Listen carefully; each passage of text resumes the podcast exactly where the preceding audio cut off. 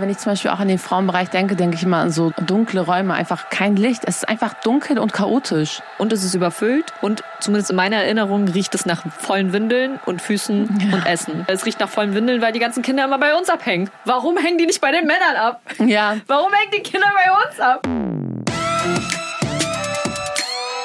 Chai Society. Ein Podcast von Bremen Next. Hallo und herzlich willkommen zu einer neuen Folge Chai. Schön, dich wieder zu sehen. Schön, dich wieder zu sehen, Soraya. Es war ja echt lange her, ne? Echt so. Also wir haben ja das Glück, dass wir uns immer noch sehen dürfen. Aber ja, die aktuelle Lage nimmt uns natürlich trotzdem alle mit. Aber wir sind für euch da. Wir haben wieder eine neue Folge dabei. Und zwar äh, haben wir ein etwas ernsteres Thema mitgebracht. Mhm. Es geht nämlich darum, was wir bisher in Moscheen erlebt haben. Also es geht darum, wie wir diese Orte wahrnehmen, was wir emotional mit diesen Orten verbinden, aber vor allem auch, was für Erfahrungen ihr dort gemacht habt, weil, falls ihr uns auf Insta folgt, habt ihr gesehen, dass wir vor ein paar Wochen mittlerweile eine Umfrage gestartet haben und euch eben gefragt haben, ja, wie es bei euch so aussieht mit euren Erfahrungen und Erinnerungen.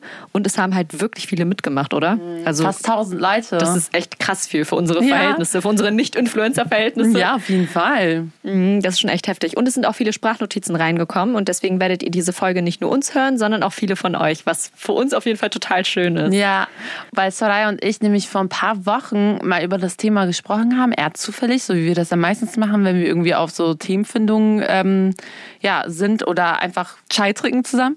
Und wir haben halt einfach gemerkt, dass das Thema sehr wichtig ist, weil wir sehr lange drüber gesprochen haben und weil wir gemerkt haben, wir gehen gar nicht so regelmäßig in Moscheen.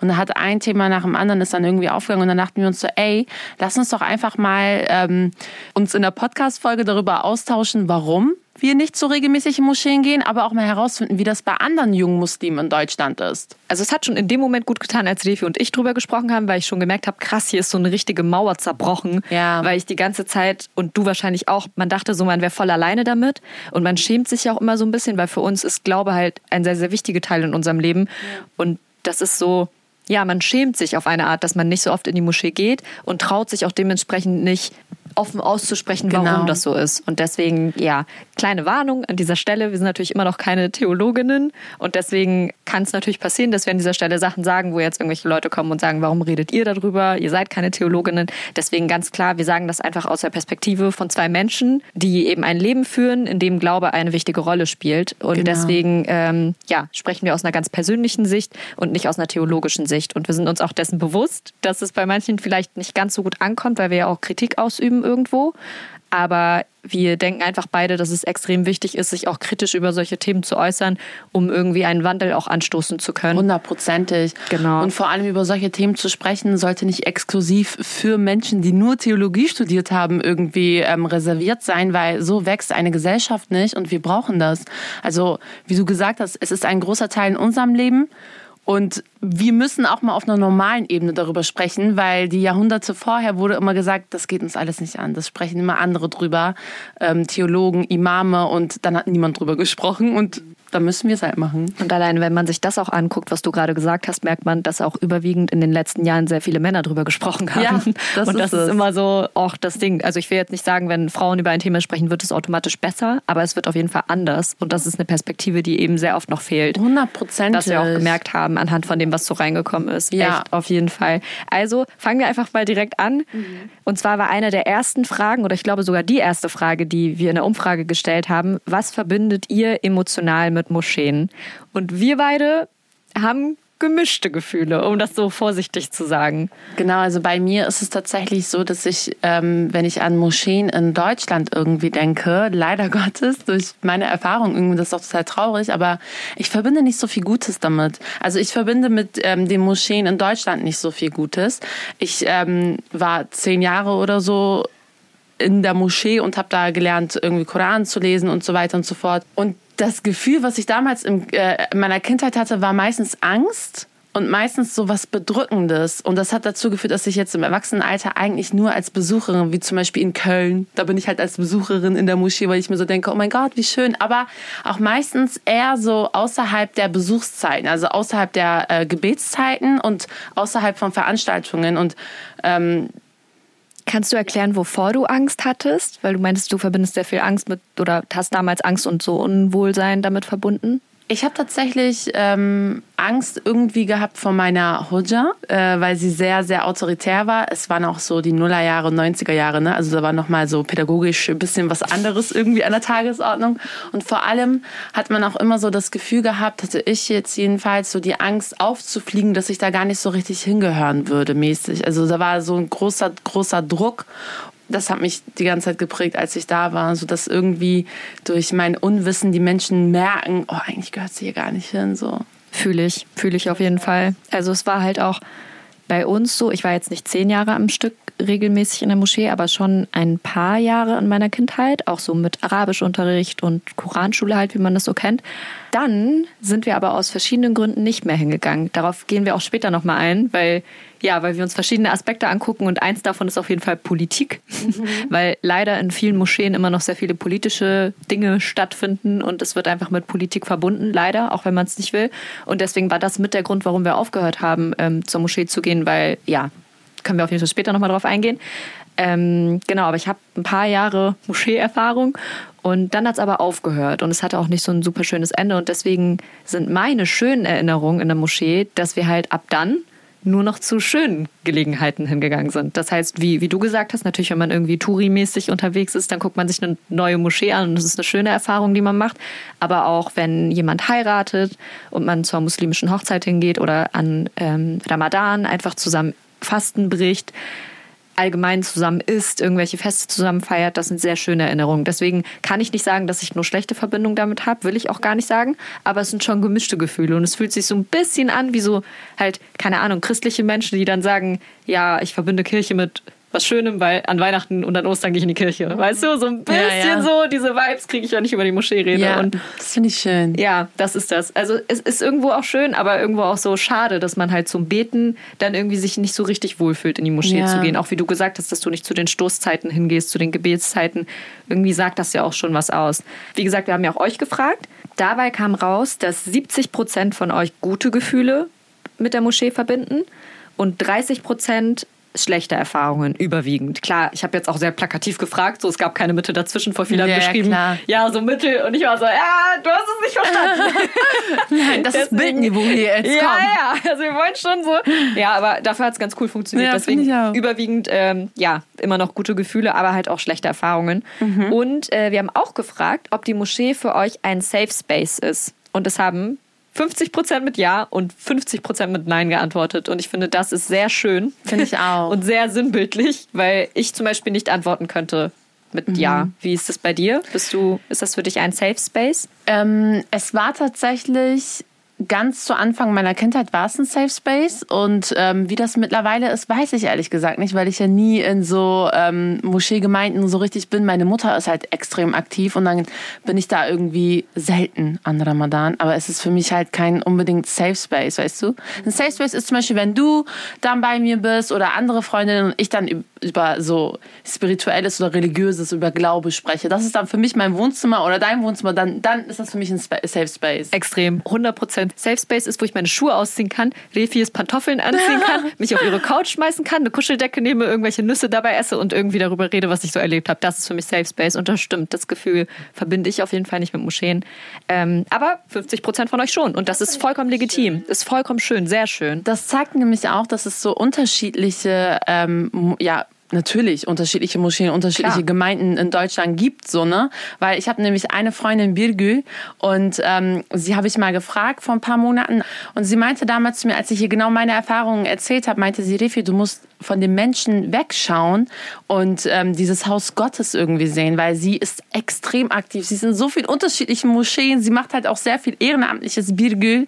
So ähm, wirklich, ich hoffe, Gott belohnt dich dafür, weil sie ist echt ein richtig guter Mensch. Und ähm, sie meinte, egal was für schlechte Erfahrungen sie mit den Menschen macht, sie geht immer noch gerne in die Moschee, weil es halt, sie verbindet in dem Moment was mit Gott und nicht mit den Menschen. Ich finde das extrem schön, weil das ist genau das, was ich auch immer wieder lese und auch ganz oft höre. Also der Islam, genauso wie jede andere Religion, der Islam ist nicht schlecht. Die Menschen, die ihn benutzen, um schlechte Dinge zu rechtfertigen, tun Schlechtes. Also nicht mal die Menschen sind schlecht, sondern die Menschen tun Schlechtes. Und das ist, glaube ich, ein voll schöner Gedanke. Also das bringt einen immer so wieder zurück auf den Boden, dass man denkt, nein, der Glaube ist nicht schlecht, selbst die Menschen sind nicht schlecht, sondern die Aktionen sind schlecht. Und jeder Mensch, der Schlechtes tut, kann auch Gutes tun. Und deswegen sehr, sehr schön, voll schön. Finde ich auch. Aber ähm, wenn wir schon mal mit Vigil gestartet haben, können wir weitermachen mit den schönen Momenten. Und da haben auch sehr viele ähm, geantwortet, wie du schon sagst, gemeinsame Feste, Ramadan zum Beispiel. Das kam am häufigsten tatsächlich. Ja, ne? Gemeinsam essen. Essen. Und gemeinsam kochen. Ah, Es gibt okay. auch sehr viele Moscheen, also wahrscheinlich jede Moschee, die ich bisher betreten habe, immer beim Frauenbereich ist irgendwo eine Küche Ja. und dann wird entweder da vor Ort zusammen gekocht oder jeder bringt irgendwie eine Speise mit, die er selbst gekocht hat oder sie. Und das ist sehr, sehr, sehr schön. Ja. Richtig krasses Gemeinschaftsgefühl. Spielen und Toben als Kind gehört ja auch dazu. Und ähm, wahrscheinlich auch, wenn ähm, die Mütter oder die Schwestern dann irgendwie in der Küche kochen, dass dann auch die Kinder immer rumrennen, das, das assoziiere ich dann auch mal mit Moschee. Weißt du, diese ganzen Kinder, die überall rumrennen und schreien und so, Alter. hyperaktiven Kinder. Ja, ist tatsächlich so. so äh, also es ist immer so ein äh, in- inclusive. Moschee inclusive, irgendwie so ADHS-Kinder. so weißt du, das gehört immer dazu. Echt so? Ja. Echt so, ohne Spaß. Genauso wie für mich auf jeden Fall dazu gehört und für meine Schwester auch. Ich war sehr enttäuscht, dass das nicht öfter reinkam bei der Umfrage, weil für meine Schwester und für mich ist auf jeden Fall, vielleicht ist es auch ein Bremen-Ding, Schnuckeltüte. 100 Prozent Schnuckeltüte sagt man bei uns zu so selbstgemachten Süßigkeitentüten. In der Moschee gab's immer Halal-Gummibärchen. stimmt. Immer. Und zwar die coolsten in so XXL-Packungen. Und da konntest du so hingehen mit deinem 50-Cent-Stück Ja. und die dann so, keine Ahnung, so zehn Süßigkeiten aussuchen. Und das war das Coolste. So, das ist für meine Schwester und mich auf jeden Fall das, Oh, das krasseste süß, Erlebnis. ja. Ich verbinde das mit Halal-Gummibärchen. Das ist richtig süß. Ja, Endlich ist mal. Also wenn irgendjemand ähm, unsere Folge aus der ersten Staffel gehört hat über Gelatine und den Struggle, so immer in allem Gelatine finden zu müssen, der weiß, wie heftig glücklich Soraya und ihre Schwester in dem Moment waren, weil sie gar nicht drüber nachdenken mussten. So können sie diese Haribo da jetzt essen, weil es ist sowieso halal. Echt Gönn so. dir. Ey, in der Hinsicht war es ein Safe Space. Ja, Echt so, du? ohne Spaß. Das ist für mich ein Safe Space gewesen. Man konnte hingehen. Moschee ist da, wo du nicht Inhaltsstoffe lesen Ja, musst. es ist so. Moschee ist da. Ey, das ist richtig gut. Echt Das ist ein so. richtig guter Satz. Echt so. Ja, das ist auf jeden Fall auch eine sehr, sehr positive Erinnerung. Und ansonsten auch äh, die Gebete, ne? die gemeinsamen Ja. Gebete. Also ganz viele haben halt auch erzählt, dass gerade zu Ramadan eben besondere Gebete stattfinden, zu Leile Qadr oder zu anderen be- bestimmten besonderen Anlässen geht man halt hin und betet zusammen. Und das, ist, das hat einen ganz anderen Flavor, als wenn man zu Hause betet alleine. Das kann ich auf jeden Fall verstehen.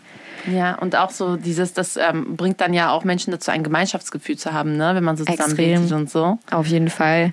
Und auch das, was du vorhin gesagt hast, du das gesagt? Du hast auf jeden Fall gesagt, dass du in Köln gerne mal so als Gast in eine Moschee gehst. Genau, als Touri. Genau. Und auch im Ausland und so. Genau, und wir haben auf jeden Fall auch von vielen Leuten erzählt bekommen, dass sie eben im Ausland sehr, sehr gerne in die Moschee gehen, aus verschiedenen Gründen. Also gar nicht mal dieses Touri-Aspekt, oh, voll die schöne Architektur, sondern einfach, dass die Stimmung da ganz anders ist. Und dazu haben wir eine Sprachnotiz bekommen. Und zwar ist die Nachricht von Larissa. Ramadan verbringen mein Mann und ich meistens im Ausland, in einem, in einem arabischen Land.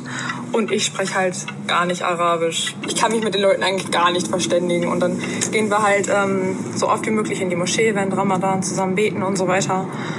Und ich weiß nicht, warum das hier in Deutschland nicht so ist, aber da verspüre ich so eine große Warmherzigkeit ähm, und, und irgendwie so viel Liebe und das ist irgendwie so ein schönes Gefühl da. Ich kann das irgendwie auch gar nicht richtig in Worte fassen, tut mir leid. Auf jeden Fall ich, irgendwie dieses Gefühl, diese Atmosphäre da, obwohl man sich mit den Menschen wirklich nicht verständigen kann, fühlt man sich dort so aufgenommen und diese Gemeinschaft spürt man so stark. Ich weiß, auch, ich weiß nicht, ob das auch wirklich am Ramadan liegt, aber auf jeden Fall ja, fühle ich mich im Ausland wohler an der Moschee als in Deutschland. Kann ich echt nur zustimmen. Also es ist auch so ein bisschen das, was man so fühlt. Und auch voll Ja. schön, dass sie das so sagt, obwohl sie die Sprache nicht spricht, hat sie sich irgendwie trotzdem so geborgen und aufgefangen gefühlt. Was auch noch sehr, sehr viele Leute geschrieben haben, sind äh, ja die klassischen Feste, von denen ich auch gerade Ja. erzählt habe, so muslimische Hochzeiten oder irgendwelche anderen Anlässe. Oder aber auch ähm, Konversion. He heißt das Wort so? Ich bin mir gar nicht sicher. Ich glaube ja. Also es geht auf jeden Fall darum, wenn ein Mensch konvertiert, dann geht man ja auch in die Moschee und für viele ist das halt so ein krasser, wichtiger, lebensentscheidender Moment in ihrem Leben, eben sich dazu zu entscheiden, zu konvertieren. Vor allem im, Erwachsenenalter entscheidest du dich ja auch noch mal ganz anders dafür. Und deswegen, ja, haben das sehr viele auch als wunderschönen Moment ähm, beschrieben. Kira hat uns genauso eine Geschichte erzählt. von ihrem Tag, an dem sie konvertiert ist. Und sie hat uns aber auch erzählt, dass dieser schönste Moment in der Moschee gleichzeitig auch ein Moment war, in dem sie sich unwohl gefühlt hat, weil sie sich einfach gefühlt hat wie ein Alien. Also sie hat das selber auch genauso beschrieben. Sie hat sich gefühlt wie ein Alien. Sie ist äh, eine wunderschöne blonde Frau mit sehr, sehr heller Haut und deswegen, ja, hat sie einfach das Gefühl gehabt, dass sie ihr total aufgefallen ist und die Leute sie auch angeguckt haben, als würde sie da nicht irgendwie so richtig hingehören. Aber es war eben trotzdem immer noch ein wunderschöner Moment für sie, in dem sie sich aber trotzdem ein bisschen unwohl gefühlt hat. Deswegen, ja, vielleicht ein, eine gute Überleitung an dieser Stelle zu den Momenten, an denen ihr euch unwohl gefühlt habt. Da gab es nämlich auch leider einige. Ja, und meistens ist das, was diese Momente verbindet, dass viele dieselben Sachen geschickt haben irgendwie, ne? Also mir ist das auch aufgefallen, als ich die Antworten gelesen habe.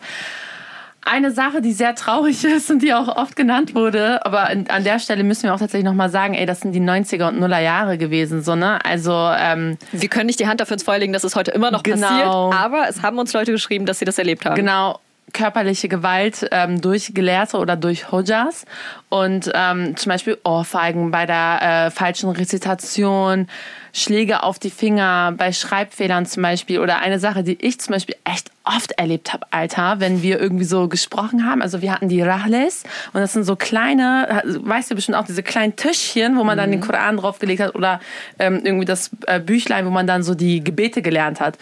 Und wenn wir dann irgendwie in dieser Phase, wo wir halt äh, üben sollten zu rezitieren, gesprochen haben, laut waren, dann hat die Hodja vom Anfang bis da, wo wir saßen, halt mit, äh, mit einem Stift oder irgendwas, was sie hatte, auf uns geworfen. Oh mein Gott.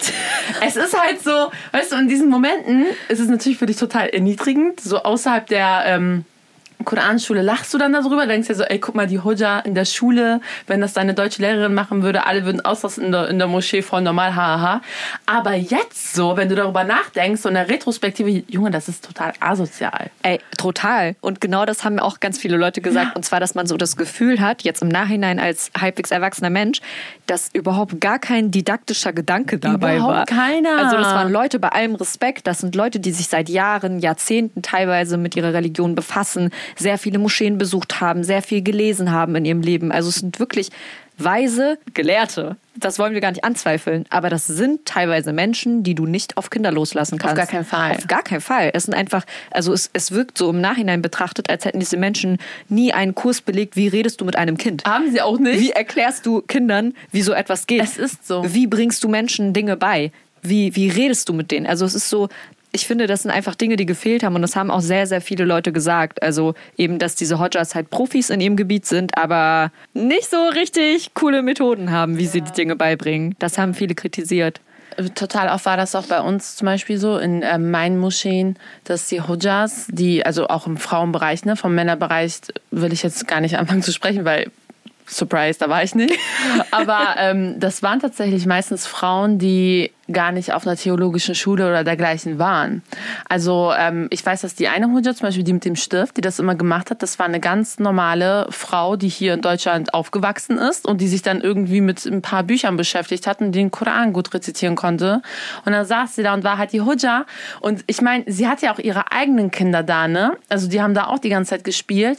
Und ähm, sie hat so diese Distanz zu den Kindern, die dorthin gekommen sind, nicht gehabt. Auf der einen Seite kann das schön sein, weil sie dich dann behandelt wie ihr eigenes Kind, aber so, ich will nicht von irgendeiner wildfremden Person mit einem Stift irgendwie beworfen werden oder allein diese Geschichte mit äh, der Ohrfeige bei falscher Rezitation, was hat das bitte mit den ähm, Werten, den muslimischen, islamischen Werten zu tun?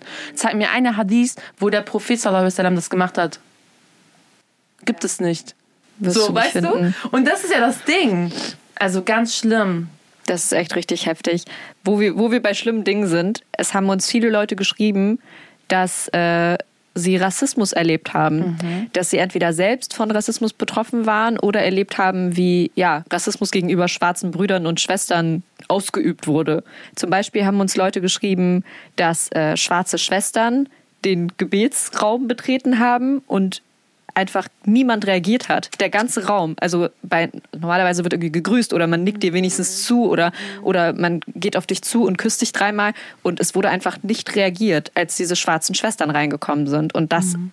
ist halt wirklich ein richtig schlimmes Erlebnis. Ähm, ja, was aber auch oft passiert, also das ist natürlich so sehr demonstrativ, dass nicht gegrüßt wird.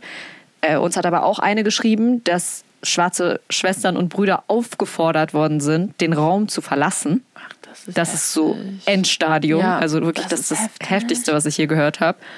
Ähm, auch wirklich sehr, sehr schlimm, wenn man sowas erleben muss. Was aber auch passiert ist, das, davon kann ich auch auf jeden Fall erzählen, ist so dieses Subtile. So dieses, man grüßt zwar und man verweist dich nicht dem Raum so, aber ich habe auf jeden Fall erlebt, ich gehe also wenn ich, wenn ich in die Moschee gehe, dann gehe ich in eine Moschee, die eigentlich sehr offen ist. Also da, da, da gehen nicht nur Türkinnen und Türken hin oder auch ähm, arabisch sprechende Leute, sondern es ist relativ multikulti. Und da sind eben auch ganz viele somalische Schwestern in, im Frauenbereich. Und ich weiß, dass ich trotzdem erlebt habe, also wer kennt es nicht, irgendwas in der Moschee ist verloren gegangen. Zum Beispiel Schuhe oder so Ja. waren auf einmal nicht mehr da oder irgendeine Jacke oder irgendeine Handtasche oder so, weil einfach auch sehr viele Kinder da rumrennen und sehr viele Jacken gestapelt werden und dann kann man auch eine einfach übersehen. Ja. Also ich will jetzt nicht per se sagen, es wurde etwas geklaut, aber es wurde sehr, sehr oft gesagt, ja, hier wird ja auch oft geklaut, weil hier sind ja auch ganz viele Schwarze. Oh mein Gott. Oh Das mein Gott. heftig. Also das ist so heftig und das habe ich mehrmals erlebt. Also das Ja. meine ich mit subtil. Das ist genauso schlimm, aber dieses subtile, ja, ja, man grüßt einander, aber man sagt, ja, hier wird oft geklaut. So. Ja. Mm, Und das geht halt Alter, gar nicht. Das geht gar nicht. Also das braucht man überhaupt gar nicht. Das geht einfach gar nicht. Und äh, ja, also klar ist Rassismus nochmal die krasseste Form, die es gibt. Aber es gibt natürlich auch Diskriminierung generell, einfach wegen anderer Herkunft. Es gibt Moscheen, die eben überwiegend arabisch sozialisiert sind oder auch krass sogar libanesisch, Mhm. wo dann schon Palästinenser irgendwie komisch angeguckt werden oder ähm, Moscheen, die sunnitisch sind, wo dann Schiiten schon komisch angeguckt Mhm. werden. Also Diskriminierung ist ein Ding in Ja. Moscheen auf jeden Fall. Ich glaube, das Problem daran ist auch, dass ähm, diese Moscheen meistens immer gegründet wurden von der ersten Generation von MigrantInnen. Ähm, ich kann jetzt halt für die türkisch-deutschen äh, Moscheen sprechen. Und es werden immer Problematiken und so weiter aus der Heimat mitgebracht, weißt du? So dieses türkisch-kurdisch-Ding zum Beispiel in den ähm, ja, deutsch-türkischen, deutsch-kurdischen Moscheen und auch so dieses äh, Sunni-Shi'i-Ding. Und das finde ich ist so falsch, weil wir hier in so einer pluraleren Gesellschaft leben und die Gesellschaften im Libanon oder in der Türkei sind auch schon krass plural, aber diese alten Fäden hierher zu bringen und die Diskriminierung hier weiterzuführen, unreflektiert, ist eine Sache, die muss echt bekämpft werden für die Zukunft, weil das geht, das hat hier nichts zu suchen. 100 Und Prozent. vor allem nicht in einem Haus Gottes, Mann. Ja, das sowieso. Das ist sowieso nochmal eine ganz andere Geschichte. Was in diesem Haus Gottes auch nichts zu suchen hat, ist dieser krasse psychische Druck, der auf junge Leute ausgeübt Ja. wird. Also davon kann, können wir beide auf jeden Fall auch ein Lied erzählen. Hundertprozentig. Also es ist ein Lied erzählen. Man kann ein Lied davon singen, glaube ich, sagt man. Ne? Naja, auf jeden Fall auch halt... Ich kann ein Lied davon rappen. Oh, es ist... Ähm, sorry für diesen Moment, aber ja, also es geht vor allem um so Sachen wie, wie äh, allein diese simple Frage, und wann trägst du Kopftuch? Ja. Und wann wirst du Kopftuch tragen? Oder, also das sind so Momente, in denen du dich halt krass unwohl fühlst, weil du auch das Gefühl hast, du musst irgendwie so etwas faken, jemand faken, der du nicht bist, weil Ja. vielleicht hast du diesen Druck von zu Hause aus nicht oder hast auch einfach den Wunsch nicht oder willst für dich sagen, naja, ich, ich keine Ahnung, ich trage halt gern Kleider, gehe gern ans Meer und so und traust dich aber nicht, das Leuten zu sagen. Und ähm, was halt auch heftig ist, also das habe ich auf jeden Fall erlebt, es gab einen Moment in der Koranschule oder im Arabischunterricht, es war ja auch so gemischt irgendwie, in dem ich keine Hausaufgaben gemacht habe, in dem, in dem mir eine Seite von den Hausaufgaben gefehlt hat. Und ich bin eine krasse Streberin. Also ich lege so heftig Wert auf sowas. Ich war als Kind noch so viel, viel schlimmer. Ich, hab, ich bin nicht schlafen gegangen, bis ich alles fertig hatte. Und am besten noch die Hausaufgaben vom nächsten Tag. Oh mein Gott, Wirklich. Und, und das war für mich so wichtig. Und an dem Tag hatte ich aber sehr viele normale Schulaufgaben von der normalen Schule. Und dann habe ich halt nicht alles geschafft. Und dann meinte ich sogar noch zu meiner Mama, Mama, ich kann doch nicht jetzt in die Koranschule gehen, ich habe diese Seite nicht. Und meine Mama so, entspann dich mal, beruhig dich mal, geh dahin, erklär ihr das. Erklär deine Lehrerin, du hattest sehr viele Hausaufgaben. Und dann habe ich ihr das gesagt. Und sie hat vor der ganzen Klasse mich gedemütigt und gesagt, die irdische Schule macht überhaupt keinen Sinn. Du setzt die irdische Schule über die Schule Gottes und du setzt deine Prioritäten falsch mäßig, hat sie zu mir gesagt. Vor der ganzen Klasse. Oh mein Gott. Und ich kann mich jetzt gerade nicht dran erinnern, ob ich direkt in dem Moment angefangen habe zu heulen oder ob ich danach angefangen habe zu heulen, als meine Mama mich abgeholt hat. Ich weiß es nicht, aber es waren auf jeden Fall Tränen vorhanden. Es war sehr, sehr, sehr schlimm für mich in diesem Moment. Und das ist halt so ein krasser psychischer Druck, der halt so auf die jungen Leute so ausgeübt wird. Uns hat zum Beispiel auch eine geschrieben, dass sie immer noch zum Saz-Unterricht gegangen ist, also so diese kleine orientalische Gitarre. Mhm. Naja, auf jeden Fall hatte sie halt immer diesen Unterricht und sie hatte so eine ähnliche Situation, dass sie irgendwie früher von der Schule weg musste, von der Koranschule, um zum Musikunterricht zu gehen. Und das auch vor der ganzen Klasse gesagt wurde, so, ey, Mus Musikinstrumente sind sowieso haram und du willst hier ja. 15 Minuten früher gehen, um nur um deinem Haram-Unterricht nachzugehen. Ja, ja, ja. So krass. Ja, ich finde, das ist auch ähm, diese Distanz, von der ich eben gerade auch gesprochen habe, die wird auch hier nicht gewahrt. Also, dass sie sich einfach das Recht nehmen, über die Entscheidungen, die Lebensentscheidungen von Kindern, weil wir sind ja Kinder in diesem Moment, einfach zu ähm, entscheiden und sie zu verurteilen dafür, weißt du? Das finde ich ist echt so eine Sache, die ähm, prägt sich ein und du hast dann in dem Moment auch für dein Leben lang einfach schlechte Gefühle, weil das habe ich zum Beispiel, wenn ich mit sehr, äh, das habe ich gehabt wenn ich ähm, über meine Familie gesprochen habe, die ja so teils teils war. Meine Mutter sehr konservativ, aber mein Vater ja gar nicht. Und wir haben halt Silvester gefeiert, als wäre es Bayram, Alter. Silvester ist bei uns so eine große Sache gewesen und ist es immer noch. Und ähm, in der Moschee war das aber nicht erlaubt, also von meiner Hoja da. Und sie hat das in dem ein Jahr, woran ich mich erinnern kann, hat sie uns halt alle irgendwie versammelt in diesem hinteren Raum mit unseren kleinen Rachles, Alter, saßen wir da in so einem riesen Kreis und meinte schon ein paar Tage vorher, so auf gar keinen Fall Silvester feiern, weil wenn ihr mit den Böllern so in die Luft werft, dann werft ihr das an Gott, ihr beleidigt Gott in dem Moment und seid dann nicht mehr Muslime, ihr, ihr kommt aus, aus der Religion raus, so, ne? Und ich so, oh mein Gott. weißt du, ich denke so an meine ganze Familie. Ich denke mir, scheiße. Wir sind alle aus der Religion raus ja. Böllern. Und ich denke mir, ich weiß, mein Vater war immer sehr, sehr wütend, wenn ich ihm so einen Scheiß erzählt habe von der Moschee. Und er hat immer damit gedroht, dass er mich dann da rausnimmt. Und meine Mutter meinte dann halt immer, erzähl deinem Vater nicht alles. Ohne Spaß, meine Mutter. Meine Mutter, genau das Gleiche. Genau das Gleiche. Das ist richtig heftig, weil ich habe es dann wirklich niemandem erzählt. Ich war tagelang richtig traurig. Ich dachte mir, was mache ich jetzt, wenn ich mit denen kein Silvester feiere? Die sind voll sauer auf mich. Ich habe Silvester gefeiert. Und dann bin ich halt ein paar Tage später irgendwie in die Moschee und dann hat die Hoja uns alle versammelt, wieder wie an dem Tag, so wo sie es halt erklärt hat, dass wir es nicht machen sollen, hat sie Reihe für Reihe, ne, Platz für Platz, hat sie gefragt, hast du gefeiert, was hast du an Silvester gemacht? Komm, so, als wärst du so oh bei der Polizei und musst so ein Ich schwöre es dir. Und dann war ein Mädchen, die war echt mutig. So.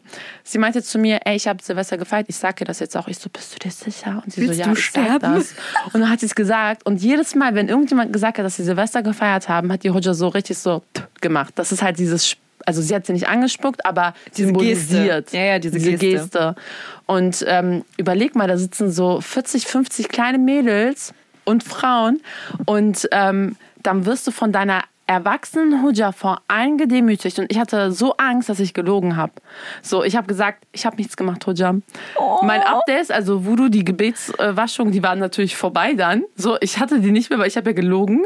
Ich habe aber trotzdem noch Namaz gemacht, oh damit Gott. das nicht auffällt. Und später habe ich mich bei Gott entschuldigt. Ich so, Allah, bitte, nimm mir das nicht übel, aber ich konnte das nicht sagen. Verstehst du? Also, jetzt ist es total lustig, aber bitte, wie kannst du kleine Kinder dazu bringen, dass sie sich wegen so etwas schämen oder wie kannst du das machen? Wie kannst du das Herz von Kindern brechen und ähm, diese Distanz irgendwie überschreiten? Das ist so schlimm.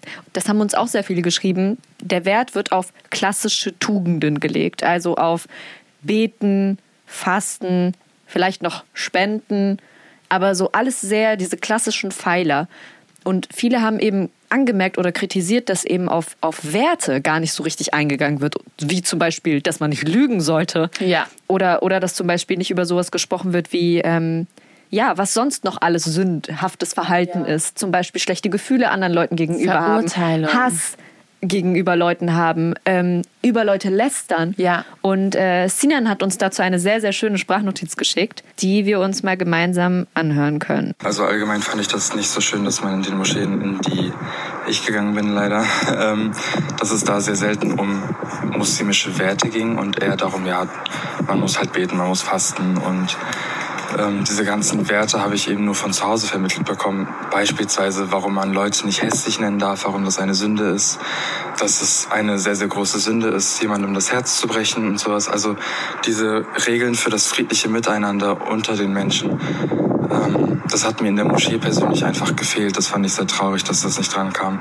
Und deshalb gehe ich auch nicht mehr in die Moschee, weil zumindest die Moscheen hier in Kiel, wo ich wohne, ähm, da sehr monoton eingestellt sind und sehr, ja, wie soll ich das sagen? Also sie wollen nicht gerade andere Meinungen akzeptieren, was ich persönlich einfach schade fand. Ja, ich fühle dich, Sinan. Vor allem diese eine Stelle, die er meinte mit Herzen brechen. Das hat mein Herz gebrochen. Meine auch, weil allein die Geschichten, die wir vorher ja schon erzählt haben oder die wir gehört haben, das ist ja durchgehend Herzenbrechen von kleinen Kindern. Und wenn wir uns nach den Menschen richten sollen, die diese Religion ja geprägt haben oder ähm, in die Welt irgendwie hervorgerufen haben, keiner von denen hat Herzen gebrochen. Aber wieso tun das dann Muslime tagtäglich in den Häusern Gottes? Das ist schon echt heftig.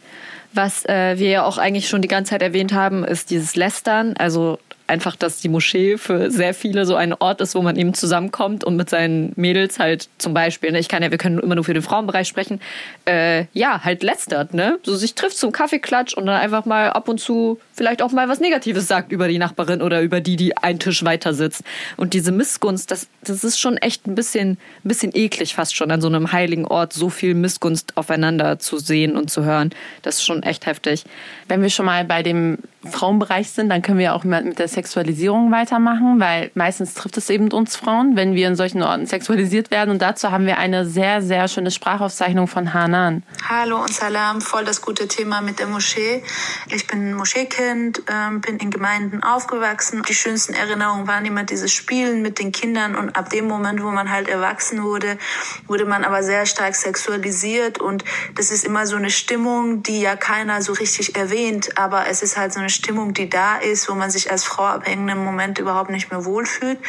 Und ich habe mich dann auch ähm, eine Zeit lang komplett abgewandt und bin nicht mehr in die Moscheen gegangen, weil entweder irgendwelche Männer dich angegafft haben oder irgendwelche ähm, Mütter dich äh, verkuppeln wollten oder die Frauenabteilungen miserabel waren. Das ist einfach nur heftig, aber man kennt's. Also ja. es, ist jetzt, es ist heftig, zu hören, dass es andere auch erlebt haben und vor allem auch, weil die Sprachnotizen ja aus ganz Deutschland kommen. Also wir sind hier nur aus Bremen, aber diese Sprachnotizen kommen aus Kiel, aus Berlin, aus Hamburg und dass das dort auch passiert, ist halt irgendwie ja. irgendwie nicht okay. Also ja. alles so unter diesem Deckmantel, ja, das ist ein Halal-Ort, um Leute zu verkuppeln. Wie soll man denn sonst Leute kennenlernen? Das ist ja alles unter diesem Halal-Deckmantel. Mhm. Junge, was ist daran halal? Dass ja. du über ein zwölfjähriges Mädchen, über ein elfjähriges Mädchen so sprichst, dass du sagst, oh, aus ihr wird eine gute Ehefrau. Oder guck dir schon mal ihre Brüste an. Oh, die kriegt ja schon große Brüste und so. Aus ihr wird eine richtige Frau. Du denkst, Bruder, so die Jungs dürfen noch weiterspielen. Im Männerbereich wird immer noch getobt, bis die 30 sind. Mhm. bis sie mit ihren eigenen Kindern dann toben. Und im Frauenbereich wird es einfach sehr schnell sehr sexuell. Ja, und weißt du, ähm, dieser Aspekt des Versteckens, ne? also ähm, gerade weil es ja ein Halal-Ort ist, ist es ja so, dass wir im hinteren Bereich sind und ähm, mit denen da vorne im größeren Bereich ja nichts zu tun haben sollen. Ich muss gerade daran denken, auch während ähm, Hanan erzählt hat, dass wir, wenn wir auf unsere Eltern gewartet haben, nicht vorne bei der Moschee warten durften, weil wir haben uns total geschämt, weil da waren ja die ganzen Männer, die ein- und ausgehen. Und wir sollten eher weiter hinten warten auf meine Mutter und meinen Vater, damit wir halt nicht so krass gesehen werden. Aber wenn zum Beispiel der Ehemann von einer Frau irgendwie sie abholen wollte, hat er einfach genau vor dem äh, weiblichen Bereich irgendwie geparkt. Und das war dann in dem Moment voll normal. Aber Jungs durften auch ein paar Mal so ganz kurz von der Tür so rein, ihre Mutter rufen, aber ich andersrum nie. Andersrum nie. Also du musstest dich selber verstecken. Sogar wenn Männer in deinem Bereich eingedrungen sind, sozusagen eingedrungen, musstest du darauf aufpassen, dass du so weit wie möglich dich versteckst. Das ist auch richtig heftig eigentlich. Das ist echt ne? heftig. Auch mit diesem leise sein, dass ja. immer so gesagt wird, leise sein bloß, bloß nicht zu laut sein. So. Genau. Und bei den Männern wurde geschrien und gerufen, ja. gesungen. so. Und bei uns war so immer so unauffällig verhalten, unauffällig. Weil Hauptsache nicht die Männer ablenken, Hauptsache keine, kein Sündenpotenzial sein. Genau. Und das ist einfach richtig heftig. Also es ist ein generelles Problem, ja. dass irgendwie ganz oft Frauen so zugeschrieben wird, dass sie so aber ja, gerade an so einem Bereich ist das ist echt daneben. Es ist daneben, darüber kann man gar nicht diskutieren. Ja. Also vielleicht Was ich auch spannend fand, gerade die letzten beiden Punkte, die wir gesagt haben, das mit dem ganz viel Lästern und äh, dieses sexualisierte, diese sexuelle Spannung, das äh, fand ich auf jeden Fall aus meiner Sicht sehr, sehr ähm, Frauenbereich spezifisch. Und deswegen habe ich halt gedacht, okay, ich brauche einen kleinen Reality-Check und habe mit meinem Mann gequatscht, wie es so bei ihm war, was er so mit der Moschee verbindet und ob er diese Dinge auch aus dem Männerbereich kennt, äh, aus seiner Kindheit und Jugend. Und er war so, nö. Also er, er war so, nee, eigentlich findet sowas nicht statt. Also klar wird auch gesprochen und es ist natürlich auch eine, eine offene Stimmung und so, aber die Gesprächsthemen waren zumindest bei ihm ganz andere. Also es wird über Sport gesprochen, über Arbeit, über Ausbildung, über Hobbys, vielleicht noch über Schule und so, über Familie, aber es wird jetzt nicht irgendwie großartig verkuppelt, weil das machen ja die Frauen. Das macht ja deine Mama für dich. Deine Mama im Frauenbereich sucht ja schon nach einer Braut für dich. Dann brauchst Ja. du es ja nicht tun. Ja. Das ist schon echt ein heftiger Kontrast. Aber der Frauenbereich an sich ist so, ist legendär. Finde ich auch. Also gerade wenn ich zum Beispiel auch an den Frauenbereich denke, denke ich immer an so dunkle, dunkle Räume, einfach kein Licht. Es ist einfach dunkel und chaotisch. Und es ist überfüllt. Und zumindest in meiner Erinnerung riecht es nach vollen Windeln und Füßen und Essen. Einer Mischung Ja. aus allem. Weil, wie ich vorhin schon gesagt habe, so ist, meistens ist das im Bereich der Küche. Das heißt, es riecht auch nach Essen, also auch sehr gut. Aber es riecht auch immer nach Füßen, weil die meisten Schuhregale immer auch da in Richtung Frauenbereich sind. Und äh, es riecht nach vollen Windeln, weil die ganzen Kinder immer bei uns abhängen. Warum hängen die nicht bei den Männern ab? Ja. Warum hängen die Kinder bei uns ab? Also wenn die so klein sind, ne? Wenn die sehr klein sind, hängen die dann bei uns ab. Und dann, Ja. wenn sie so ein bisschen toben können, dann können die auch in den großen Bereich, weil da Ja. können sie dann spielen, da können sie alles machen. Es sei denn, sie sind Frauen, dann werden sie irgendwann mit elf wieder zurückgeholt. Genau, genau. Weil ähm, das erinnert mich auch daran, du sagst, du hast ja von diesen Tanten erzählt, die immer verkuppeln. Und eine Sache, die, ähm, an die ich auch denken musste, war immer, wir mussten ja immer so leise sein und so die perfekten kleinen Frauen spielen, weißt du, die perfekten kleinen Mädels, die man auch mit den Jungs verkuppeln möchte. Das heißt, immer so ganz gesittet am Tisch sitzen, an deinem Rachle, deinen Koran lesen, nicht zu laut sein, nicht zu viel lachen. So einfach, das, daher kommt auch dieses bedrückende Gefühl bei mir, glaube ich, immer, weil du immer diese Augen irgendwie auf dir gespürt hast, so dass du dich auch immer sehr, sehr keusch verhältst. Und von der anderen Seite hat Mehmet auf einmal, keine Ahnung, Ahmed beleidigt als irgendwie der Sohn von irgendwas. Und dann hat der Hoja ihn zwar angemeckert, aber trotzdem drüber gelacht. Bei uns war es so, wenn so? du einen Fehler gemacht hast, du warst schon so eine Schande fast schon. Echt so. Also es ist auch allgemein so, dass die Freizeitaktivitäten auch, also ich war mal so ein kleines bisschen neidisch, auch als ich mit meinem Mann gesprochen habe, weil es war immer so, bei den Männern wurden so FIFA-Turniere organisiert und keine Ahnung, irgendwelche Sport-, Fußballturniere, was auch immer. Und bei uns wurde so, ja, keine Ahnung, Räume wurden dekoriert, dafür hat man sich verabredet, Kochen und Backen halt, ne? Ja. Nichts gegen Kochen und Backen, jeder, der mich kennt, weiß, ich liebe Kochen und Backen, aber es ist halt schon sehr klassisch, so sehr, sehr, sehr Klischee Ja, aufgeteilt. So, die Männer haben Spaß und die Frauen werden Ehefrauen. So, Ja. Das fand ich schon ein bisschen heftig. Aber wir haben jetzt sehr, sehr viel gemeckert und Genau. aufgekotzt, alles abgeladen. Es gibt natürlich auch noch die letzte und wichtigste Frage. Und zwar, was wünschen wir uns in Bezug auf Moscheen? Wie können wir dafür sorgen, dass Moscheen Safe Spaces werden? Also da haben wir auch natürlich sehr viele Antworten von der Community und die meisten haben echt geschrieben, keine stickigen, stinkenden Hinterzimmer. ähm, mit Hinterzimmer sind natürlich Frauenbereiche gemeint und auch aktivere Frauenbereiche. Aydin aus Bremen hat uns da zum Beispiel eine Sprachaufzeichnung geschickt. Ich finde einfach, dass unsere Gemeinden in Bremen zu geschlossen sind. Also die haben schon so ihre bestimmten Leute und sind in meinen Augen nicht offen für neue Leute. Besonders für Leute, die nicht so in das Bild passen. Zum Beispiel Frauen, die kein Kopftuch tragen. Also äh, meine Familie wohnt in Duisburg und da gibt's ja mehrere Zentralmoscheen und so. Und da ist das ganz anders. Da ist es ganz anders. Da ist jeder willkommen die, die stehen schon an der Tür und rufen dich rein, so weißt du. Und da ist das auch in den Moscheen so, dass die Frauenbereiche total aktiv sind. Ich finde hier in Bremen die Moscheen, die haben gar keine aktiven Frauenbereiche, wo man sich wirklich auch als Frau engagieren kann. Und wenn du da reinkommst, dann ist das schon so eine feste Freundesklicke. Und die sind dann auch nicht offen für neue Leute. Und vor allem, wenn du dann so voll modern aussiehst, ohne Kopftuch und eigentlich gar nichts repräsentierst, was da irgendwie reinpasst. Also so habe ich mich immer gefühlt. Und das ist schade, weil ich finde, man darf jemanden nicht vom Äußeren her judgen, was das angeht, weil das ist etwas, was zwischen Gott und einem selber ist. Aber ja. Dann haben auch noch sehr viele äh, gefordert oder sich gewünscht, dass mehr Partizipation stattfindet. Also im Sinne von, dass äh, gerade Frauen eben mehr sich einbringen können und vielleicht auch ein bisschen das Programm mitgestalten können. Dazu hat uns Fatima eine Sprachnotiz geschickt. Ich würde mir wünschen, dass dieses Bild der einheitlichen Masse in Moscheen nicht mehr existiert. Das heißt, ich habe das Gefühl, dass kritische Meinung in der Moschee zu dem Inhalt und auch zu anderen Themen nicht gerne gehört werden und dass Harmonie sozusagen das höchste Gut ist. Und ich finde, dass das ähm, dazu beiträgt, dass Moscheen und Gesellschaft auseinanderwachsen, weil die Moschee nicht angepasst wird an die Menschen, weil es nicht innovativ ist. Ich würde mir eine Plattform in der Moschee wünschen, wo Menschen sich einbringen können, wo alle Menschen, die in die Moschee kommen, ihre Ideen einbringen können. Ein wichtiger Punkt, den ich auch genauso unterschreibe, ist Rezitation auf Deutsch. Und zwar, ähm, wir sind eine plurale muslimische Community. Wir sind nicht mehr die türkische, die arabische oder die kurdische, sondern ganz viele aus ganz vielen unterschiedlichen Ländern. Und vor allem die Sprache, die uns verbindet, ist Deutsch.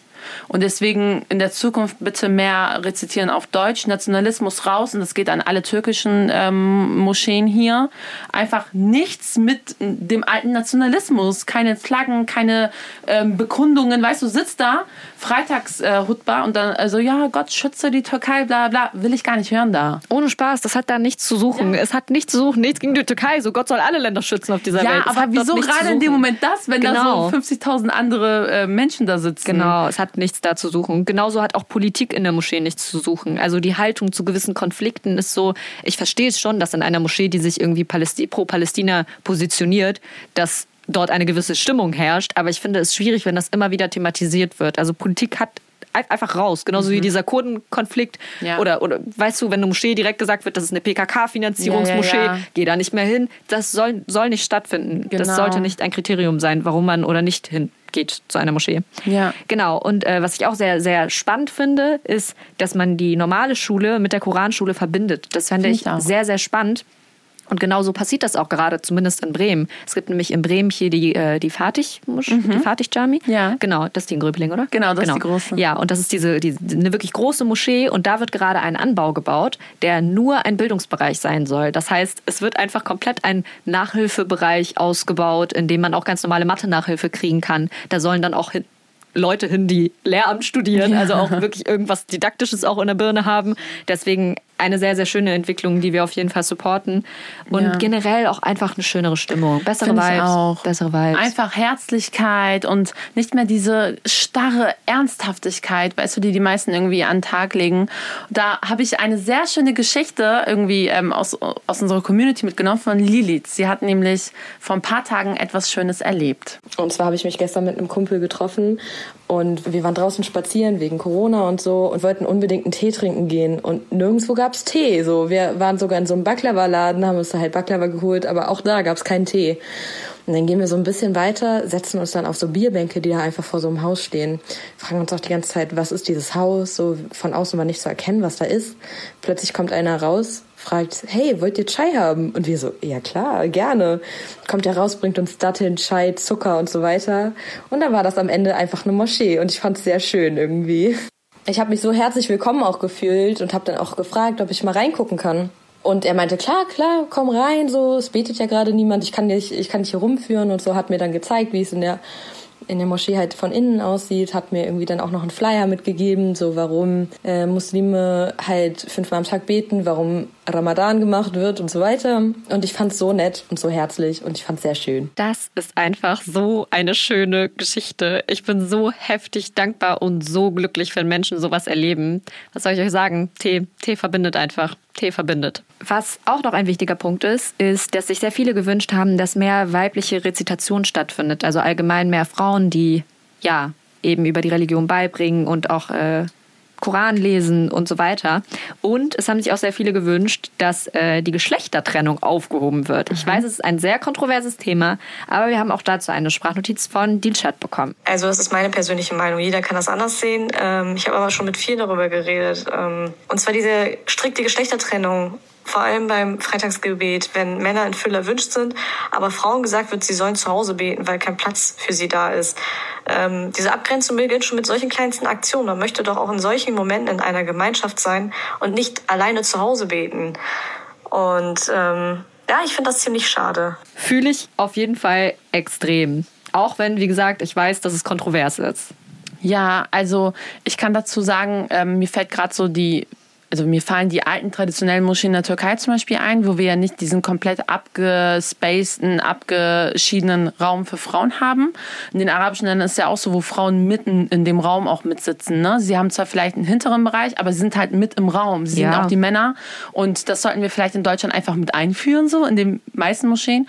Es gibt in Deutschland auch schon Moscheen, äh, wo Frauen als Imaminnen zum Beispiel ähm, arbeiten und ähm, ge ja, gemischte Freitagsgebete oder auch andere Gebete irgendwie gemacht werden. Es ist wirklich sehr krass diskutiert, das Thema, ob Frauen jetzt Imaminnen sein können oder nicht. Und ähm, meistens sprechen auch ja, Theologinnen und Theologen drüber, weil sie halt auch viel mit Hadithen arbeiten. Also äh, Im Koran selber steht nichts dazu. Es steht im Koran nicht, ob eine Frau Imamin sein sollte, Vorbeterin sein sollte oder nicht. Aber in vielen Ländern, wie zum Beispiel in Marokko oder in der Türkei und so weiter, gibt es Frauen, die Gelehrte sind. Und das sind dann die Murshidas. Und ähm, die sind dann in den Moscheen oder auch in den Gemeinden und arbeiten als Gelehrtinnen. Viele von denen sind aber nicht als Vorbeterinnen irgendwie, fungieren sie da in dem Moment nicht. Aber gerade in den USA 2005 mit Amina Wadud. Das ist eine ähm, islamische Feministin, die hat den Begriff ähm, Gender Jihad geprägt. Sie hat auch zum ersten Mal 2005 eine, ein Freitagsgebet vorgebetet und das hat halt komplett auf der ganzen Welt unter Muslimen für ähm, Diskussionen gesorgt. Und seitdem wird es immer wieder besprochen, dürfen Frauen das, können Frauen das. Auch in Deutschland gibt es ja auch schon weibliche Imaminnen, ne? wie Rabea Müller zum Beispiel. Und ähm, 2018, 17 wurden auch schon in den USA irgendwie Moscheen gegründet, wo Frauen Imaminnen sind. Also die Theologen besprechen da ganz viele Hadithe. Und ich glaube, es ist einfach so eine Sache, es ist so eine Dynamik. Und diese Dynamik wird nicht erst jetzt besprochen, sondern die wurde auch schon vor 1500 Jahren besprochen. Kurz nach dem Tod unseres, unseres Propheten wurde das auch schon besprochen mit irgendwelchen Hadithen, ob sie stimmen oder nicht stimmen. Und mal gucken, was so in der Zukunft passiert. Aber ich glaube, Geschlechtertrennung wird auf jeden Fall eines der wichtigsten Themen, die die muslimische Community in Deutschland oder auch in Europa oder weltweit einfach besprechen werden und auch besprechen müssen, weil Frauen werden halt immer mündiger. Wir wollen teilhaben an unserer Religion, das wird sich auch zeigen. Und das ist auch extrem wichtig. Also ihr merkt, es ist ein Thema, was uns sehr, sehr doll beschäftigt. Wir beschäftigen uns sehr viel mit Glaube, mit Religion, mit Feminismus, mit Problemen, die es auf dieser Welt gibt. Genau. Und ähm, ich muss an dieser Stelle sagen, es war tatsächlich sehr, sehr schön, ähm, über das Thema unserer Sendung oder unserer Podcast-Folge auf Instagram mit euch zu sprechen und auch so einen krass intensiven Austausch mit euch zu haben. Danke fürs Mitmachen. Und ich glaube, es hat uns beide richtig, richtig glücklich gemacht. Voll, das hat uns richtig glücklich gemacht. Also es war echt sehr schön. Also wir lieben jeden einzelnen von euch. In zwei Wochen gibt's wieder eine neue Folge Chai. Die findet ihr wie immer dann auch in der ARD Audiothek. Und bis dahin, bleibt alle gesund. Genau. Tschüss. Chai Society, ein Podcast von Bremen Next.